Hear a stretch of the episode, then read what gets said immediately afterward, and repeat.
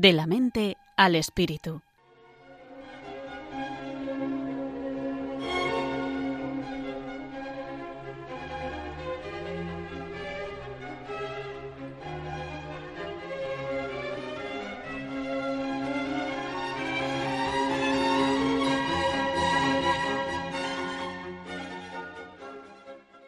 Hola a todos y bienvenidos a un nuevo programa de la mente al espíritu. En esta tarde-noche trataremos de hablar sobre algunos consejos psicológicos o algunas pautas psicológicas que pueden ayudarnos a vivir esta situación de confinamiento que estamos viviendo pues debido al coronavirus. Es una situación pues que nos ha afectado a todos, que ha supuesto un cambio de vida. Todos de alguna manera nos hemos afectado por ella, ¿no? Pues algunos más, otros menos, algunos han perdido a sus seres queridos, de repente los niños pues están en casa, hay personas mayores a las que pues hay que cuidar, están solas, hay gente que también que está sola, ¿no? Cuando normalmente pues compartía su tiempo en otras cosas, hay gente que ha perdido el trabajo. Bueno, pues es una situación que desde luego pues es diferente, ¿no? Quería aprovechar también pues, para felicitar la Pascua, porque hemos vivido parte de este tiempo en Cuaresma, ¿no? Y creo que eso también ha tenido unas, una serie de características, pero bueno, ahora ya estamos en Pascua. Y bueno, vamos a tratar de hacer este programa entre la psicóloga María Bermejo, que viene del Centro Psicoalegra, y yo, Cristina Velasco, y vamos a ir hablando pues, de estas pequeñas pautas que nos pueden ayudar en este tiempo pues a mantener ánimo, a mantener esperanza. Quería comenzar este programa eh, leyendo un, trocito de, unas carmelitas descalzas en las que hablan sobre consejos para, el confinamiento, ¿no? consejos para, para, vivir esta situación. Y me ha parecido interesante porque nosotros vamos a hablar mucho de, pues, de la convivencia, ¿no? Del día a día y cómo esto puede afectar a nivel psicológico. Paso a leerlo. El tema de fuego para estos días será la convivencia. Ante la crisis por la pandemia estamos más susceptibles, incluso irritables. Tendrás que ser muy paciente y usar mucho el sentido común. Somos diversos y cada uno tiene una sensibilidad diferente por miles de circunstancias. Acepta y respeta las opiniones y sentimientos de los demás.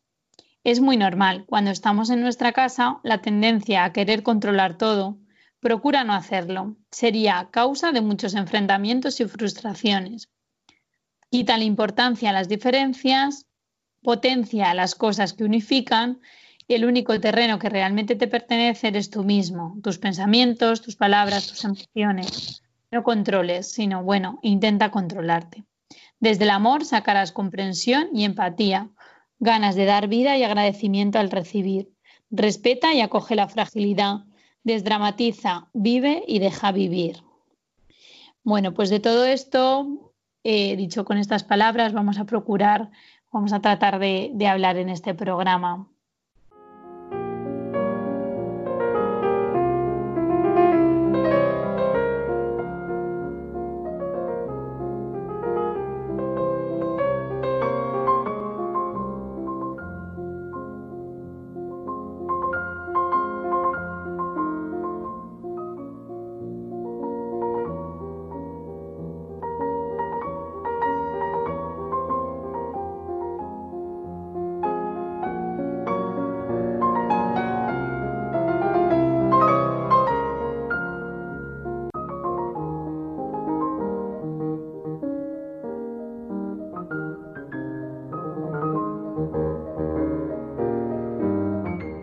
Estás escuchando De la mente al espíritu, aquí, en Radio María.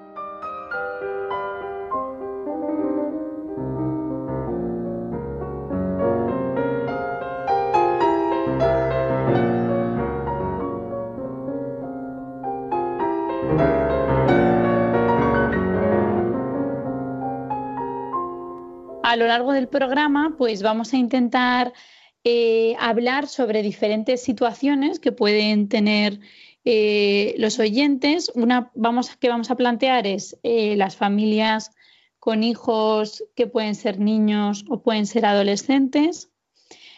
luego vamos a hablar un poco también de cómo esta situación ha podido afectar o qué medidas pueden poner en marcha las personas mayores, las personas de más edad, algunas que pueden estar solas o a lo mejor otras viviendo en, residencias, otros lugares.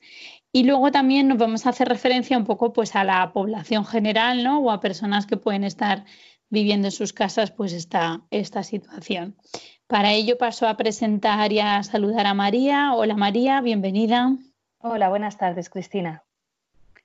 Bueno, pues nada, María nos va a ayudar también en este camino, pues a través de un diálogo, a través de, compartir eh, experiencias y situaciones también propias nuestras o de nuestros pacientes. Y bueno, se trata eso, más de hacer un diálogo entre nosotras, ¿no? Que pueda ayudar a, los oyentes más que a lo mejor pues de, dictar sentencias sobre algo. Entonces, bueno, María, ¿qué te parece a ti en general esta situación que, nos ha tocado vivir en este momento? Pues bueno, eh, por un lado, efectivamente es un drama. Todo lo que estamos viviendo eh, muchos de nosotros tenemos familiares eh, pues que pueden estar enfermos, eh, como has dicho, algunos han podido fallecer. puede que nosotros también, alguno de los que nos estéis escuchando, probablemente muchos tengáis ahora mismo la enfermedad o alguien muy cercano. Y es verdad que es una situación em, pues que puede generar mucha preocupación, pero creo que también es importante hacer un doble enfoque, ¿no? Por un lado, el de reconocer la, preocupación y con normalidad todo lo que estamos viviendo todos, que nos puede estar preocupando y generando malestar, y por otro lado también ver eh, que esta situación puede ser un reto para nosotros, ¿no? que también puede eh, implicar un crecimiento y una oportunidad eh, para todos los que estamos oyendo este programa, pues tanto a nivel personal, familiar, de pareja, o sea, esto es un reto. Claramente nunca hemos vivido una situación como la que estamos viviendo ahora ninguno de los que de los que estamos vivos ahora mismo. Bueno, es verdad que probablemente algunos de los oyentes hayan vivido eh, situación de guerra y posguerra, pero, pero no a lo mejor eh, una crisis eh, sanitaria como la que estamos viviendo ahora, que tiene una perspectiva de evolución tan larga, ¿no? Entonces creo que es importante que veamos a ver cómo podemos cuidar la salud mental en esta situación, porque se puede vivir de una forma Mm, dramática o de una forma sana o sin, necesidad de que sea una forma eufórica, ¿no? Em, que tanto, tanto se habla ahora de, eh, como disfrutar de todo este tiempo. Es verdad que se puede disfrutar también, eh, pero habrá personas que nos estén oyendo que a las que les sea muy difícil disfrutar, eh, pues por tristeza, o ya abordaremos, ¿no? Durante el programa de hoy vamos a dar respuesta un poco a todas estas situaciones. Yo creo que que es interesante ver cómo podemos cuidar nuestra salud mental en este confinamiento, sea cual sea la situación que estemos viviendo, con familia, solos, con niños, sin niños, en pareja, en, cualquiera de las situaciones. Efectivamente, María, porque es verdad que, dentro, de, dentro de todo, pues también hay, hay un halo ¿no? de esperanza o también de, de, esa actitud con la que con la que tú decías también que se puede afrontar esto, ¿no? Como, como un reto. Y bueno, podemos, si te parece, empezar a hablar del tema de las familias, ¿no? Que yo creo que a muchas familias en España pues bueno, y en el mundo en general, pues les ha cambiado de repente su vida. Eh, y bueno, ¿qué te parece, sobre todo, cómo, cómo trabajarías, ¿no? ¿Qué, ¿Qué, consejos a lo mejor podemos dar a las familias que tienen niños y que, que con ellos se tienen que organizar el tema de deberes, el tema el tema, pues eso, a la vez teletrabajo, ¿qué, podríamos empezar a, contarles? Bueno, pues si estaba diciendo que esto era un reto, efectivamente para las familias que tienen niños, eh, vamos, también lo puedo decir en primera persona, ¿no? Como madre de, familia numerosa, tú también sabes de, qué estamos hablando, Cristina. Em, yo creo que esto es un reto efectivamente para todas las familias, pero que podemos tener pequeños trucos eh, que nos pueden facilitar muchísimo em, toda esta situación y llevarlo de una forma amable. Amable sabiendo que eh, pues muchos de nuestros niños están deseando poder salir y, poder ir al parque, jugar con los amigos, pero em, yo primeramente querría destacar el que los niños principalmente, hablando de los niños, luego ya hablaremos de los adolescentes, ¿no? que, es otra situación, pero los niños principalmente quieren, desean, anhelan estar con sus padres. Entonces, esta situación, concretamente el confinamiento para las familias con niños, eh, es una oportunidad preciosa, una oportunidad para que, para que puedan vivir con intensidad, eh, bueno, es verdad, con intensidad mala y con intensidad buena, ¿no, Cristina? Pero, pero poder vivir, poder vivir más tiempo con ellos. Entonces, ¿qué podemos hacer? Pues mira, yo, em, yo suelo recomendar mm, a ver, se ha hablado mucho de tener una rutina, ¿no? Es importante tener una rutina, es verdad, es verdad que es importante eh, que les digamos a los niños, por ejemplo, cuando nos levantamos, no, levantarnos a cualquier hora, sino eh, también por cuidar lo que eh, conocemos ¿no? por biología del cerebro, lo que son los ciclos circadianos, saber que es importante cuidar el sueño y la vigilia, los ritmos, para que no se desajusten ¿no? y que a los niños les ayudan las rutinas. Dentro de, esto quiero dejarlo claro desde el principio, de que es necesario que nosotros no nos agobiemos con nuestras propias rutinas que nos vamos marcando en este tiempo. Porque si ya es difícil este tiempo, mm, creo que no es necesario que nos super exijamos mucho más, ¿no? Pero puede ayudar, por ejemplo, em, pues explicarles, eh, plantear al principio del día qué vamos a hacer hoy, poner una mesa para los deberes, por ejemplo, que sea distinta a, a la mesa o, cambiarla un poco de sitio para que tengan como espacios diferenciados, ¿no? Mesa para deberes. Sí, como que los adultos también facilitemos un poco todo ese meterse en rutina, ¿no? De alguna manera, pues bien cambiando alguna situación del salón, ¿no? Pues si las casas a lo mejor no son muy grandes, cambiando la mesa o dándoles como esa oportunidad de que ahí tengan su espacio también, ¿no? Eso, eso, que si no se puede cambiar la, mesa, porque bueno, pues no en todos los pisos evidentemente se puede cambiar la mesa de lugar, pero a lo mejor tener eh, como un truquillo tontorrón, pues un, un, hule, por ejemplo, un hule para hacer manualidades. Pues este va a ser el hule de hacer los deberes o el... Eh, como para darle un ambiente distinto, ¿no? Eso puede ayudar a que ellos vayan entrando en, esta, en este cambio de, clima, de ya no eres, eh, ya no estamos jugando ni haciendo tal, sino que es el momento de hacer los deberes. También adaptándonos, pues lógicamente a la edad de cada niño, ¿no?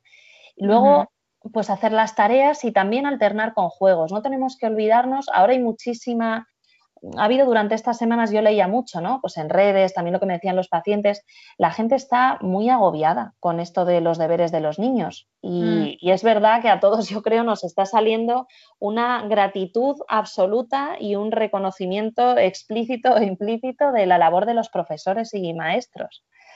Em, pero creo que es necesario que no perdamos de foco que nosotros no somos sus profesores, o sea, nosotros somos sus padres y los niños están deseando jugar con nosotros. Entonces, en la medida en que, también sabiendo que muchos de eh, los que nos estén escuchando probablemente también estén teletrabajando, ¿no? Pero en la medida de lo posible, pues es útil cortar a, media mañana, hacer un pequeño almuerzo, em, poder alternar con jugar, hacer, cocinar, hacer manualidades que es muy importante para que los niños no, no se agoten, porque si se agotan, eh, pues se ponen tontorrones.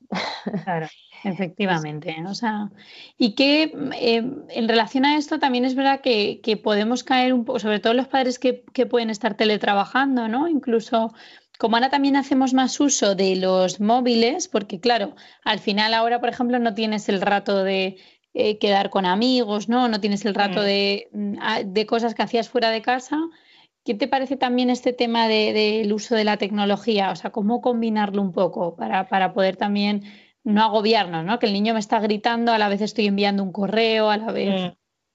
Sí, yo mm, por eso recomiendo un poco diferenciar los espacios, que el niño entienda que no en todo momento tú estás eh, a lo mejor disponible para él si es que tienes que, teletrabajar, ¿no?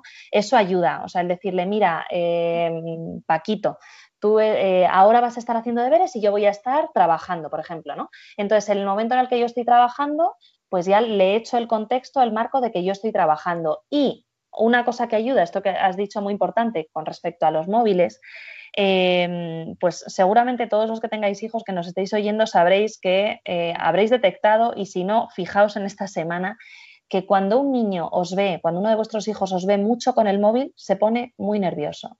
Y de repente empieza a hacer conductas ¿no? Eh, que no suele hacer, rabietas, se pone más gritón o empieza mamá, mamá, mamá, mamá con más intensidad.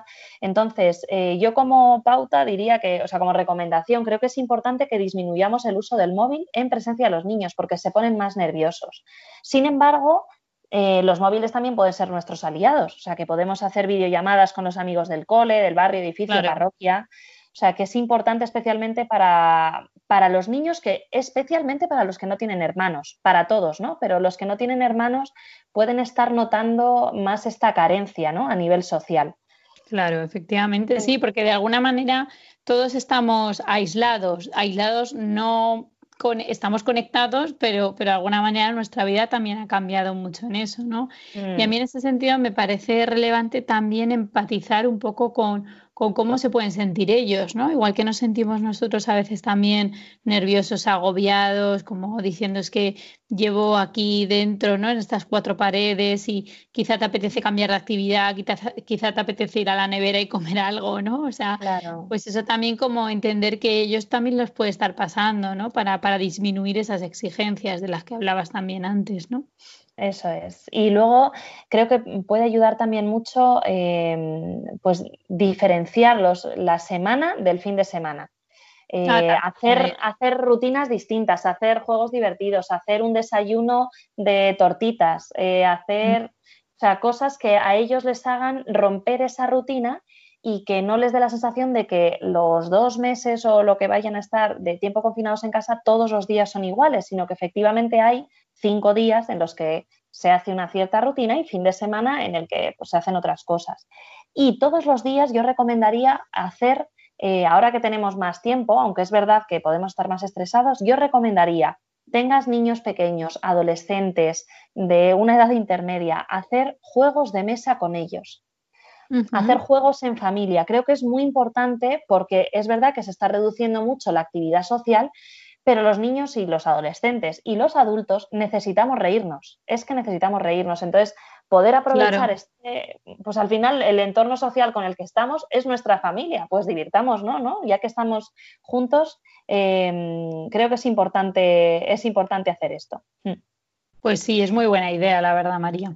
Bueno, pues si te parece, vamos a escuchar una canción que, seguramente todos conocéis y que, tiene que ver con este periodo de, confinamiento, ¿no? De estar en casa, que, será, que es la que se llama Volveremos a, brindar, ¿no? Y que también, pues bueno, alienta, describe esta situación y también alienta a ese halo de esperanza de que, bueno, pues, pues tarde o temprano, o sea, pues esto pasará, ¿vale? Vamos a escucharla y, seguimos, continuamos. Días tristes, nos cuesta estar muy solos. Buscamos mil maneras de vencer la estupidez. Meses grises, es tiempo de escondernos. Tal vez sea la forma de encontrarnos otra vez. Son las ocho y has salido. Aplaudir a tu ventana me dan ganas de llorar. Al vernos desde lejos tan unidos, empujando al mismo sitio, solo queda un poco más. Volveremos a juntarnos, volveremos a brindar café queda pendiente en nuestro bar. Romperemos ese metro de distancia entre tú y yo. Ya no habrá una pantalla entre los dos. Ahora es tiempo de pensar y ser pacientes, confiar más en la gente, ayudar a los demás. Tanto, otros cuidan los pacientes, un puñado de valientes que hoy tampoco dormirán. Pero son las ocho y has salido. Aplaudir a tu ventana,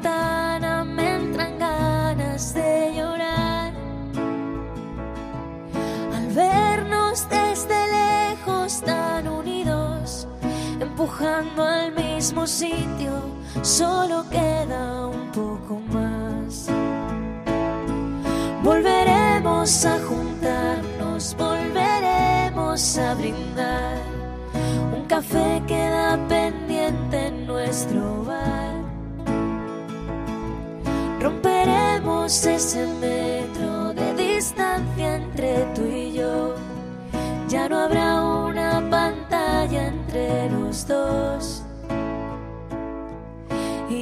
después de pasar la cuarentena, habremos hecho un puente que unirá mi puerta al empezar la primavera y la tuya que el verano me traerá. Volveremos a juntarnos, volveremos a brindar. Un café queda pendiente en nuestro bar. Romperemos ese metro de distancia entre tú y yo. Ya no habrá una pantalla entre los dos.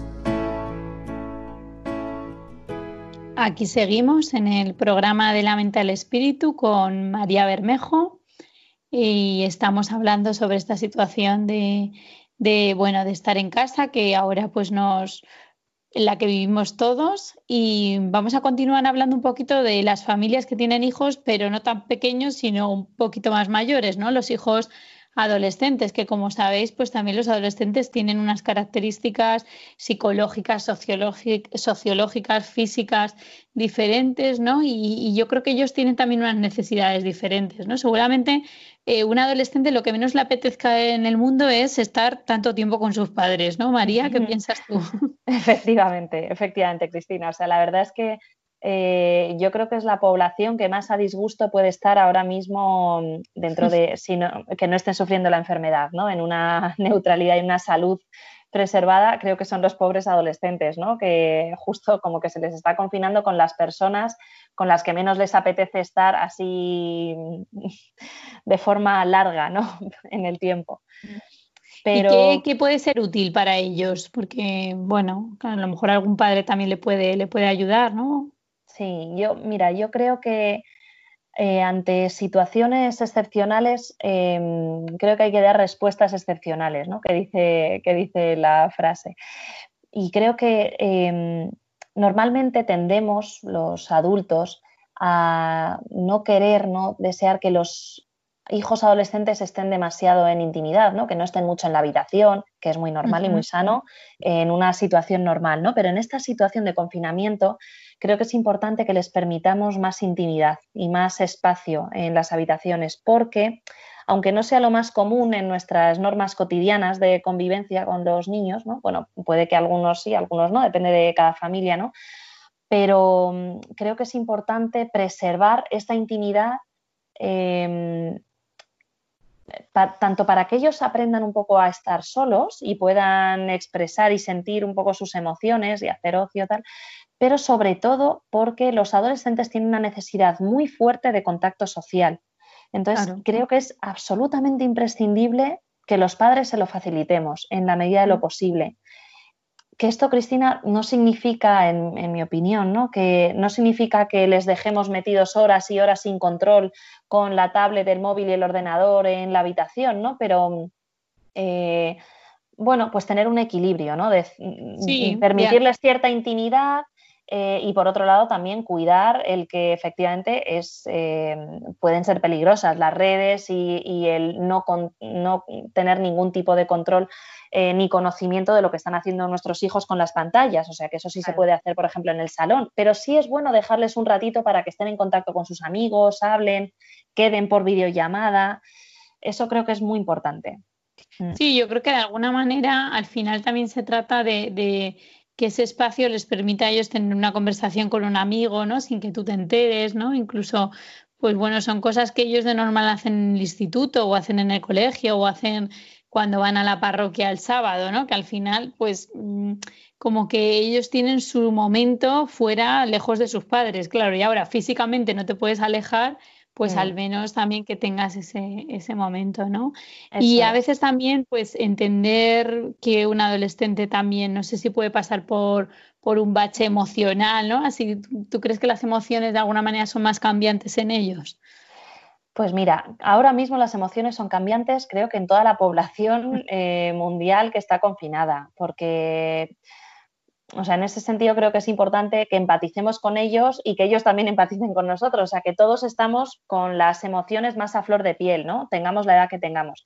Pero es verdad que los adolescentes, pues ya sabemos que por, su desarrollo cerebral y, hormonal, em, o sea, que media en el desarrollo cerebral, en, este, en esta etapa de su, desarrollo, tienen una mayor eh, habilidad emocional, tienen más Mm, emociones más intensas, ¿no? Y pueden ser más cambiantes. Eso es, y cambiantes. Entonces, eh, en este sentido, yo recomiendo, o sea, yo creo que es importante que, normalicemos las emociones desagradables, o sea, que no nos escandalicemos de que un día nuestro hijo mm, esté aburrido y al rato contento y al rato preocupado o cansado o hasta las narices y con mucha irascibilidad, ¿no? Y, o sea, que normalicemos, porque eso también nos está pasando a nosotros después de seis semanas de confinamiento, ¿no? Los que, o sea, a todos. Entonces, creo que es importante normalizar estas emociones desagradables, saber y saber que no, no son negativas. O sea, esta diferencia me parece importante. O sea, no son emociones negativas que solemos decir, eh, la, preocupación, el enfado, la ira, la tristeza sino que eh, bien enfocadas pues tienen una función. La tristeza puede ayudar a que pidan ayuda a un amigo o a que se desahoguen. Eh, la rabia puede hacer que mm, se defiendan de cosas que les están haciendo daño. O sea, todas las emociones bien canalizadas son sanas. Entonces, creo que es, Sí, o sea, esto puede dar espacios también para compartir y hablar y, hablar de la vulnerabilidad y, normalizar el que todos podemos estar más o menos cansados, más o menos preocupados, sobre todo si tenemos gente eh, o con duelo o tristeza, si hemos tenido algún familiar que ha fallecido con esto, ¿no? Que esto no es una realidad ajena a ninguno de los que lo estamos oyendo, probablemente casi todos conozcamos a gente que ha fallecido y esto no podemos Mm, desoírlo, ¿no? Nuestros adolescentes y niños también saben esta realidad y también están pasando un proceso de duelo. Entonces, em, por eso también el compartir juegos de, risas y tal, y, aparte normalizar estas emociones, creo que es importante para todos los que, los que estamos viviendo esta situación, ¿no? Hmm. Pues y luego, sobre todo, ya lo último, perdona Cristina, creo que es importante para todos los que estamos eh, con esta eh, situación que reduzcamos un poco las expectativas. Si hay algún padre que nos está oyendo que está diciendo, mira, estas chicas nos están hablando de mucho, muchas pautas, eh, pero yo siento que no puedo más, o sea, que estoy agotado. A mí muchas veces me pasa, o sea, que llego a las 10 de la noche agotada y digo que mm, no puedo más. O sea, está siendo mucho más intenso que la vida normal. Creo que es importante que reduzcamos expectativas, o sea, que no tiene que ser todo perfecto, ni nos tenemos que llevar todos todo el día en armonía, o sea, que, mm, que es muy normal que gritemos, que es muy normal que en algún momento eh, peguemos un portazo, es muy normal que en algún momento tengamos ganas de llorar, o que no sigamos las pautas que nos dicen los profesores, porque estamos todos mm, pues con las emociones a flor de piel. Entonces, pues tenemos que normalizar también esto. Esto no es la, vida real, digamos, normal, ¿no? Habitual. Así que adaptémonos un poco con normalidad a todo esto. Claro, yo creo que sobre todo reducir las expectativas ayuda mucho, María, a también reducir un poco esa ansiedad, ¿no? Por, por alcanzar, por llegar a todo, por, claro, ahora como tengo tiempo, entonces tengo que hacer esto, tengo que ordenar la casa, tengo que limpiar, tengo que, o sea, caer un poco en esa sobreexigencia también de que parece que ahora es como si, como al estar en casa, como que tienes que hacer todo lo que no has hecho durante el año, ¿no? Y a veces es más fácil eh, combinarse en la rutina diaria que, que en lo que estamos viviendo ahora, ¿verdad? Eso es, eso es. Bueno, no sé, Cristina, esto ya con respecto a niños, pero hemos hablado ya mucho de niños, adolescentes. Tú como que, también vemos otras realidades, ¿tú cómo percibes eh, que pueden estar viviendo los, los mayores eh, pues, toda esta situación? Mm, sí, yo creo que es importante también hablar de las personas mayores porque, eh, bueno, por un lado, yo creo que están siendo como bastante el foco de atención en estos momentos por ser una población que se ha denominado vulnerable, ¿no? En el sentido de, bueno, pues sobre todo las situaciones que estamos viendo en, las residencias de personas mayores, ¿no? Las noticias que llegan, solo muere gente mayor y, tampoco es así exactamente. Entonces, bueno, también los medios de comunicación transmiten eh, determinadas informaciones que, claro, le llegan también a las personas que están en sus casas, ¿no? Entonces, bueno, yo creo que sobre todo a estas personas mayores quizá una emoción que puede estar muy presente es el miedo.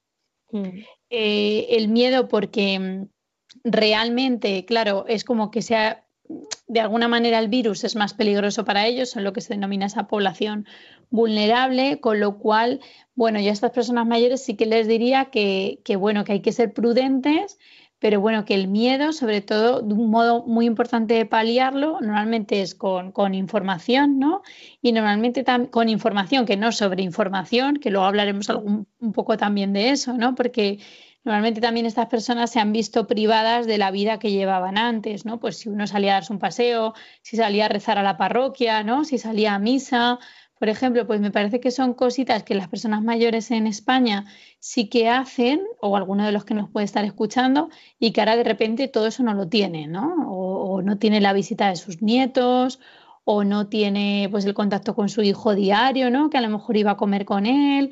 Entonces, bueno, pues en todo esto también transmitirles como, como ese halo de esperanza, o sea, que se deben informar, que, debe, o sea, como que hay una manera de, actuar de modo prudente, pero cuidado con el miedo, porque el miedo muchas veces también paraliza, el miedo no te deja a veces pensar de modo racional, ¿no? Mm. Entonces hay también que ese miedo, pues a veces a lo mejor contárselo. Yo creo que es bueno también que con quien tengan contacto, pues por ejemplo telefónico, ¿no? Si hablan con sus hijos o con una amiga, con una prima, con una vecina, lo que sea, pues yo creo que compartirlo, ¿no? ¿Qué te parece a ti, María, el tema de compartir el miedo? Creo que es imprescindible por esto que hablábamos de normalizar, porque probablemente todos eh, tengamos miedo en algún momento y, es verdad que cuando las emociones eh, desagradables, ¿no? negativas, ya hemos dicho, desagradables, eh, se comparten con otras personas, parece que se alivian, ¿no? Igual que la pena compartida se dice que es la mitad de pena y la alegría compartida es el doble de alegría creo que es, sí, es imprescindible también poder sentir que no están solos, o sea, que en esta situación no están solos. Claro, efectivamente. Y luego otra cosa que se me ocurre que, también les puede ayudar ahora que están solos, pues es buscar actividades que para ellos resulten agradables sin ser alguna sobrecarga. Pues no sé, quién, quién cosía, pues qué cosa, ¿no? Quien le gusta hacer sopa de letras que la haga, ¿no? Quien eh, bueno, no sé, quien le guste cocinar, pues ahora que hay muchos platos así, ¿no? Sobre todo en la cuaresma más de torrijas o de Semana Santa, ¿no? Eh, pero bueno, que eso también les, les permita tener ese rato ocupado, que no sea, por ejemplo, solo viendo la televisión, ¿no? Pues eso, conectar con Radio María, eh, pues eso, ¿no? Como rezar, o sea, mantenerse informado, pero también que hagan a la vez cosas que les desconecten un poco, no sé cómo decirlo, ¿no? De tanta tanta información o tanta noticia sobre el virus y sobre el miedo a salir y sobre, sobre todo esto. Creo que eso también les puede ayudar de un modo muy sencillo. Sí, sí, sí, efectivamente. O sea, las actividades agradables, en general, ahora vamos a hablar un poco, ¿no? Para el resto de la mm. población, todos los adultos, bueno, y para todos, ¿qué podemos poner en marcha como tips, ¿no? Como claves que podemos que podemos ver y esta es una. Claramente, eh, poder disfrutar de alguna actividad satisfactoria es esencial para cualquiera, tengas 80 años o tengas 5.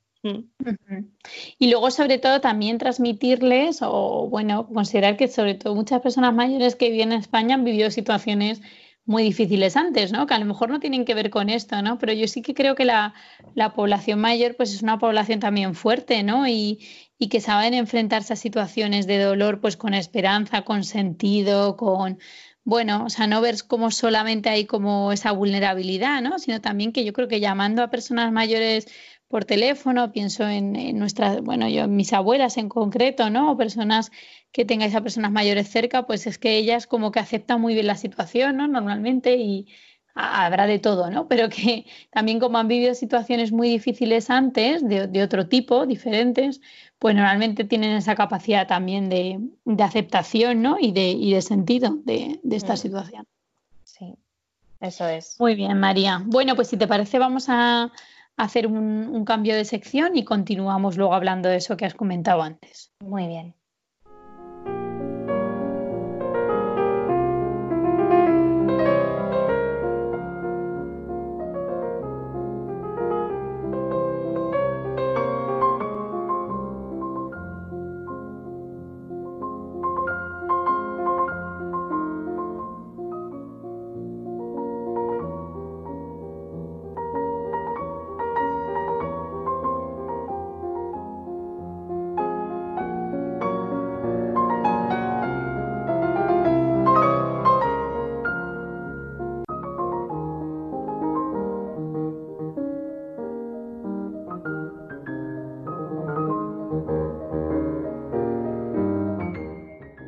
Estás escuchando De la mente al espíritu, aquí, en Radio María.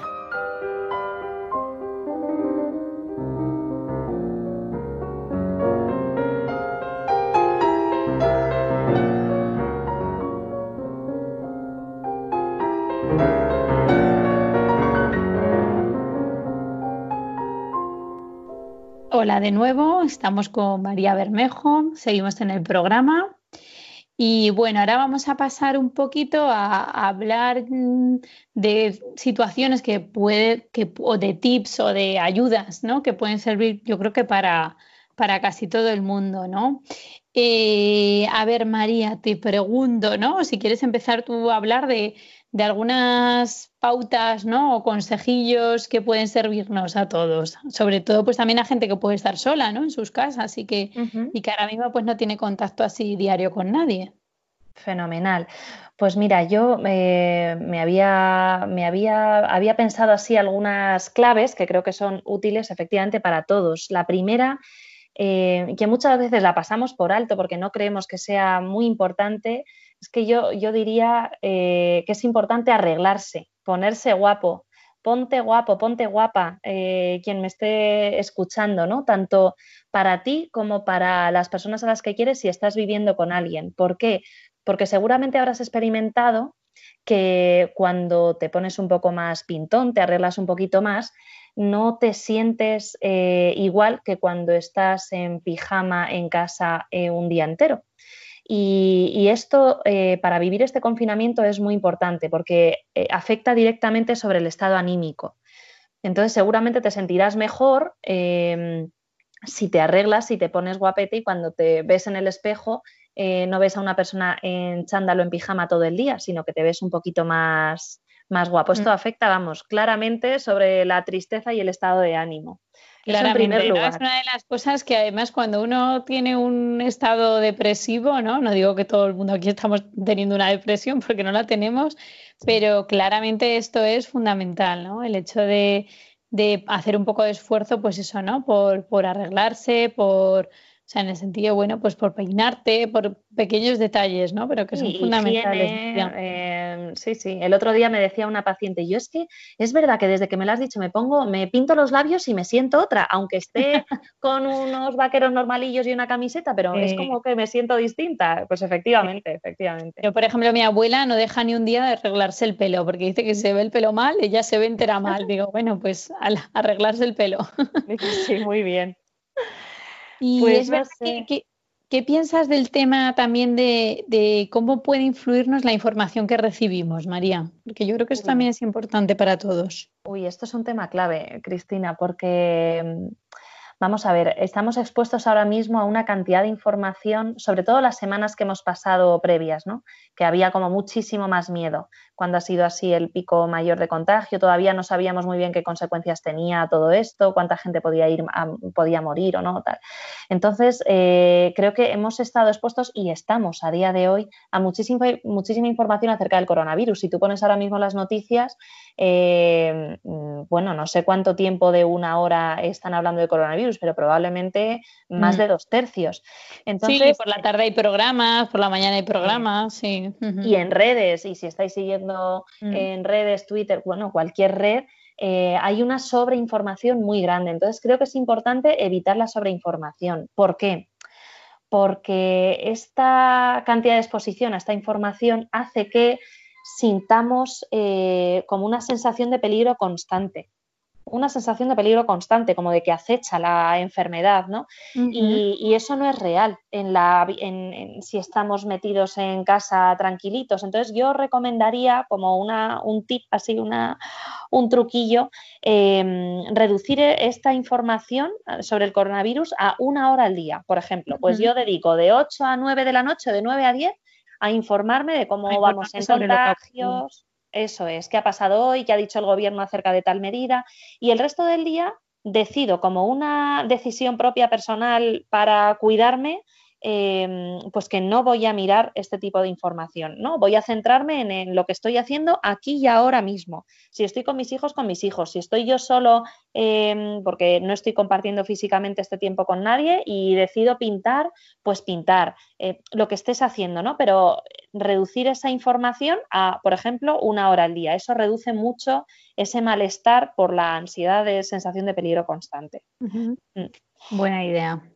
Yo creo que, fíjate, una de las actitudes también que pueden ayudar a afrontar estas situaciones es la, gratitud o el agradecimiento, ¿no? O sea, yo creo que de repente también hablo en primera persona o podría hablar en persona en nombre de otra gente, ¿no? Que te lo puede haber dicho, ¿no? Pero al final de repente hemos, ah, de repente te caes en la cuenta de que la vida que tenías antes no era tan mala, ¿no? Como, como constantemente nos quejábamos normalmente, ¿no? Pues nos ayuda a valorar lo que teníamos antes y nos ayuda también a valorar lo que tenemos a día de hoy, ¿no? Que puede ser salud, puede ser casa, puede ser una comida, puede ser estar con, con alguien a quien quieres, o sea, si sobre todo estás, vives en familia o, no sé, o estás cuidando de alguien por lo que sea, ¿no? Como que de repente creo que la actitud de agradecimiento es, es importante, ¿verdad? Para afrontar este día a día. Yo creo que es esencial esto que has dicho, Cristina, es esencial. Y, o sea, porque se puede vivir este tiempo como con resignación, ¿no? De, bueno, pues nos toca vivir esto así, o se puede vivir este tiempo como una oportunidad. O sea, como una oportunidad, lo que he dicho un poco al principio del programa, ¿no? Una oportunidad a nivel individual, pues a lo mejor para descubrir hobbies eh, o mm, cosas que, a las que no les suelo dedicar tiempo porque no puedo, porque no puedo con el trabajo o no puedo con mis estudios o con la universidad, pues una oportunidad a nivel personal, una oportunidad mm, a lo mejor para rezar o para meditar si meditas o para hacer actividades que te generen bienestar, em, que a lo mejor no puedes dedicarle tanto tiempo en la vida normal, ¿no?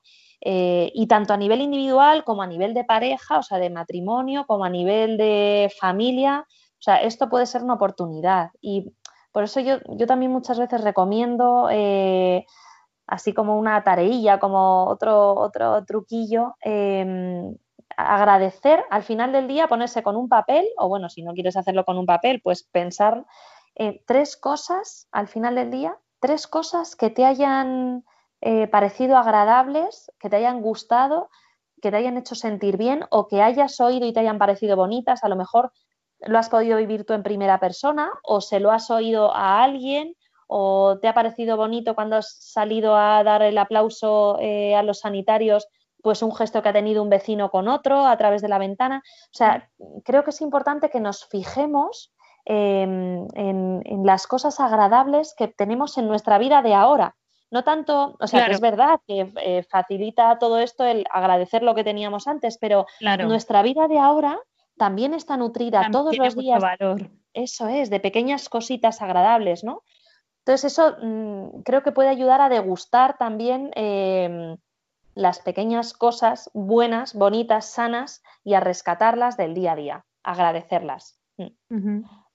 Sí, en ese sentido, otra, otra actitud también que, creo que puede ayudar, ¿no? Puede ser la actitud de, ofrecimiento, ¿no? O sea, yo creo que todo esto especialmente para los que tenemos fe, ¿no? Somos cristianos, creo que puede tener un sentido, ¿no? Que, que pensar que lo que hacemos tiene un sentido, ¿no? Tiene un valor, bien sea porque, bueno, te quitan esa posibilidad de salir, pero a cambio tenemos otro montón de cosas, ¿no? Pues una sonrisa, eh, ser paciente con mi madre, eh, bueno, eh, tratar con más cariño a mi hijo, ¿no? O sea, al final es renunciar, al final también lo que hablabas de, la oración, ¿no? O sea, y también es ofrecer un poquito de, sacrificio, ¿no?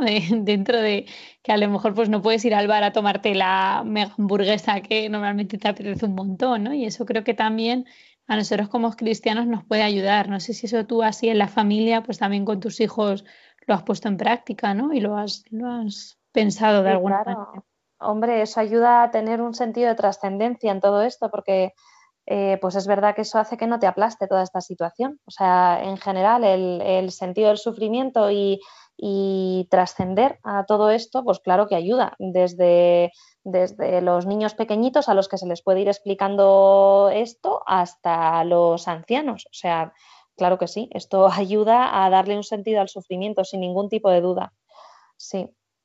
Sí, otro, otra, cambiando un poco de, tercio, Cristina, yo creo que, mm, porque creo que se nos, estamos aquí enrollando mucho, estamos hablando un montón y se nos va pasando el tiempo rápido. Nos pasando el tiempo, efectivamente. Nos pasa muy rápido. Em, yo creo que otro, otro de los tips que yo daría es, em, se ha incidido bastante en esto, ¿eh? es hacer ejercicio, una actividad física, tengas la edad que tengas. Todos los días un ratito, no como eh, matarnos en el gimnasio, ¿no? sino eh, pues hacer una cierta actividad física, porque se ha descubierto, eh, bueno, hay muchísimos estudios ¿no? que, en los que se ve qué efecto tiene la actividad física moderada en el estado de ánimo, o sea, hace que nos sintamos mejor, está demostradísimo, ¿no? Entonces, mm, vamos, seguro que todos lo hemos, lo hemos experimentado, así que tengas la edad que tengas, a todos los que nos estén oyendo, eh, adapta una actividad física a tu posibilidad de movimiento. Si, no, si estás postrado en una cama em, y no puedes moverte porque, pues a lo mejor, mira, hay, mucha gente que está muy malita ¿no? con el coronavirus. Yo, mira, eh, la verdad es que he tenido muchos familiares muy afectados y pues, algunos con recuperación, otros que no se han recuperado. Y el otro, hoy hablaba con mi madre y me decía, es que yo mm, siento que estoy como muy floja, ¿no? Que llevo mucho tiempo muy flojita. Pues aunque estéis flojitos, no podáis eh, hacer lo que normalmente hacíais, no podáis hacer los hobbies que os vamos a recomendar siempre que hagáis, ¿no? Eh, seguro que podéis encontrar algo que sí podéis hacer que puede ser eh, ver documentales agradables o puede ser eh, hacer ejercicio para activar con los pies, para activar un poco la circulación. Em, o puede ser llamar por teléfono eh, y dejar mm, un poco que muchas veces nos tendemos a mirarnos mucho a nosotros mismos, sobre todo cuando estamos sufriendo, pues intentar pensar, a ver, ¿a qué personas puedo yo cuidar en este tiempo? Pues a lo mejor tengo una abuela, una prima o una suegra que está solita, no está con el coronavirus, pero está solita, pues voy a llamarla esto también es muy satisfactorio, ¿no? O sea, que creo que es importante que hagamos actividades satisfactorias, amén de hobbies, por supuesto, eh, aficiones, pintar si hace tiempo que no pintas, tocar el piano, o sea, cosas creativas, nuevas recetas, sí, pero también cuidar, ¿no? Cuidar em, que se puede hacer si estás postrado en una cama, por supuesto. Simplemente escoger el teléfono, ¿no? O sea, que, que todos podemos hacer cosas para vivir este tiempo mejor. Claro, y justamente es más eso, María, ¿no? Ver lo que puedo hacer y no centrarme en lo que no puedo hacer, ¿no? Y yo mm. por último quería que resolviéramos una pregunta, bueno, entre las dos, ¿no? O, te la lanzo a ti, pero luego podemos comentar, ¿no? Porque ya se nos está yendo, eh, se nos está acabando el tiempo. Entonces, ¿qué le dirías a la gente que se siente sola, ¿no? O que, o que está pasando por un periodo así, pues eso, ¿no? Que, que se sienten solos porque su vida es muy diferente y se sienten solos. ¿Qué podríamos decirles? Pues mira, yo mm, diría, no estás solo. O sea, parece rocambolesco, ¿no? Estás solo en casa, tal, no estás solo. O sea, creo que es importante que pienses que no estás solo, sino que estás, solamente estás aislado temporalmente. Solo estás aislado temporalmente. Esto va a pasar, ¿no? Y mientras esto pasa, piensa cómo puedes aprovechar este tiempo y convertirlo, como decíamos, en una oportunidad, ¿no?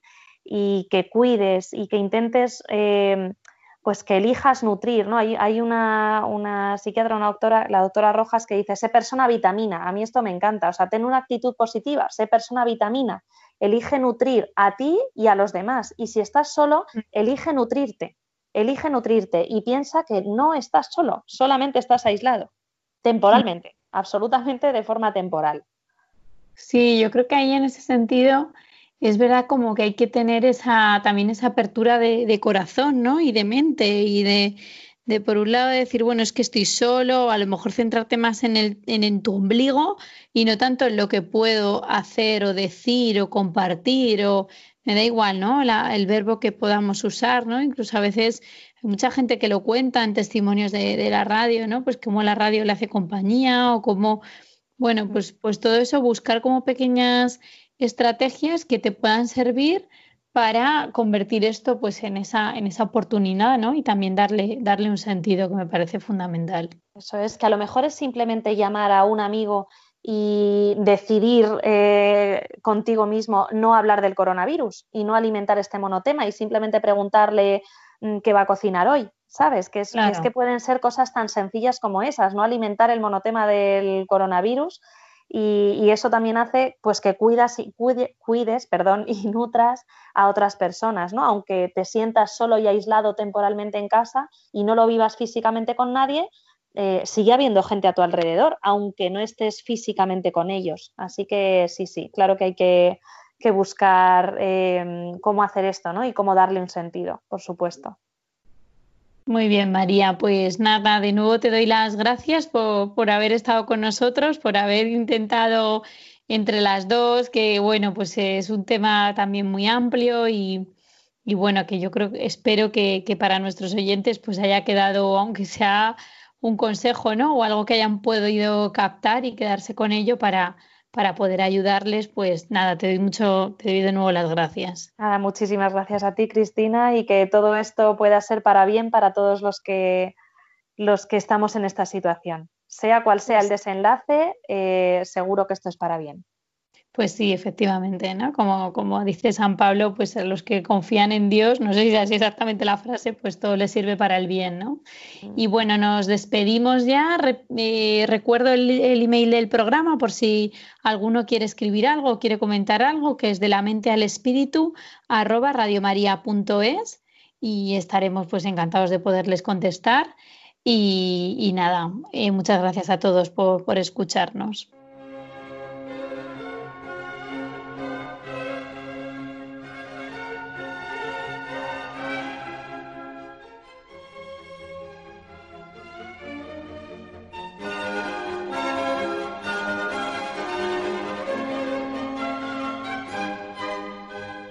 De la mente al espíritu. En Radio María